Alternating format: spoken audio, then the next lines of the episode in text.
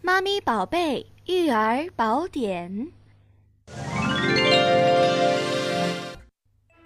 一般情况下，宝宝在未满周岁之前都会有一个夜奶期。夜奶期通常是宝宝在四到六个月的时候。进入夜奶期之后，宝宝食欲明显降低，最显著的状况就是吃的奶量变少了。那这时妈妈们该怎么办呢？首先要营造理想的进食环境。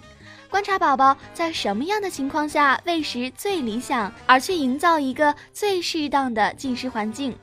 接着让宝宝少吃多餐，一顿吃的很少的话，那就多吃几顿。